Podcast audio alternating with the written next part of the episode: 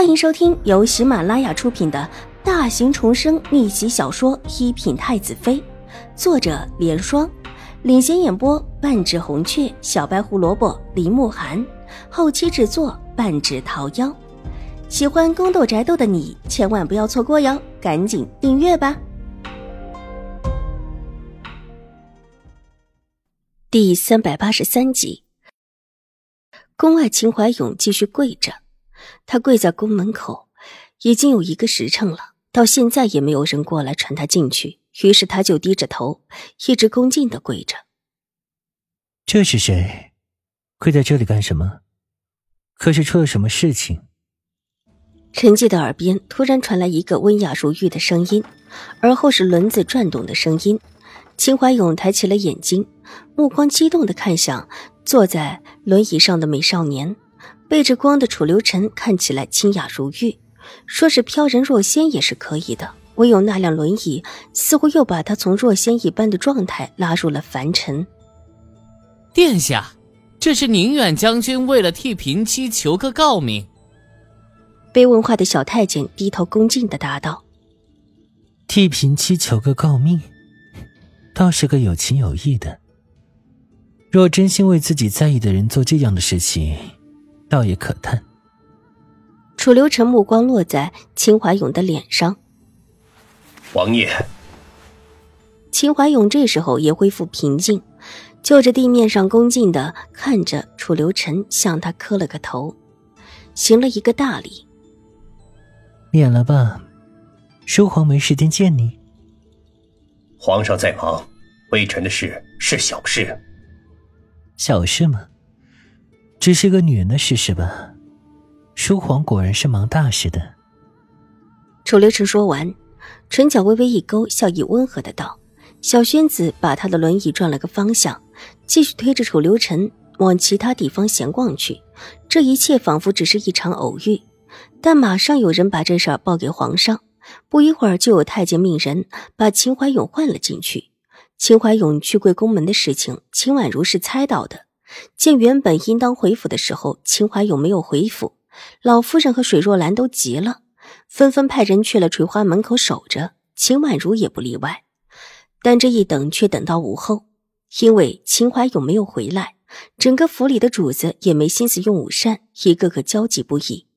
水若兰之后便去了老夫人那儿，秦婉如知道消息之后，也去到老夫人的心宁院陪着他们说话。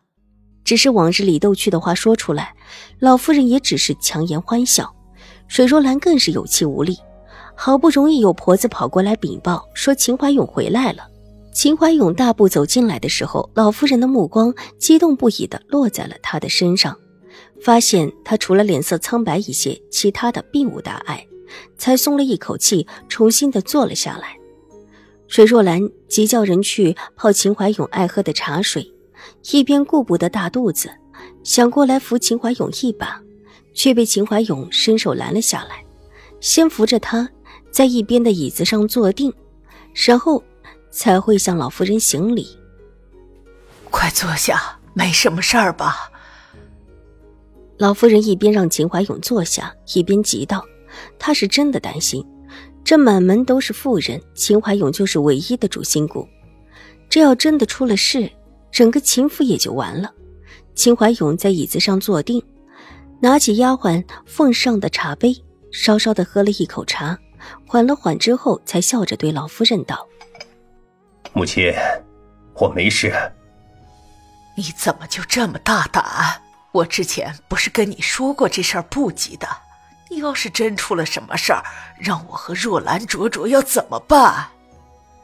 老夫人的脸色这时候也缓过来一点，责怪道：“母亲，我们宁远将军府也是有一个出面应酬的夫人的。”秦怀勇神色自若的道：“狄氏是没什么指望了。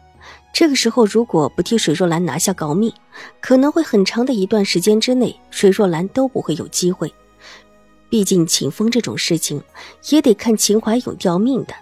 如果一直没有机会吊命，”或者一直没有立功的机会，水若兰的诰命就会遥遥无期，而宁远将军府的内眷参加宴会的时候也会被人看清，甚至还会影响秦婉如的亲事。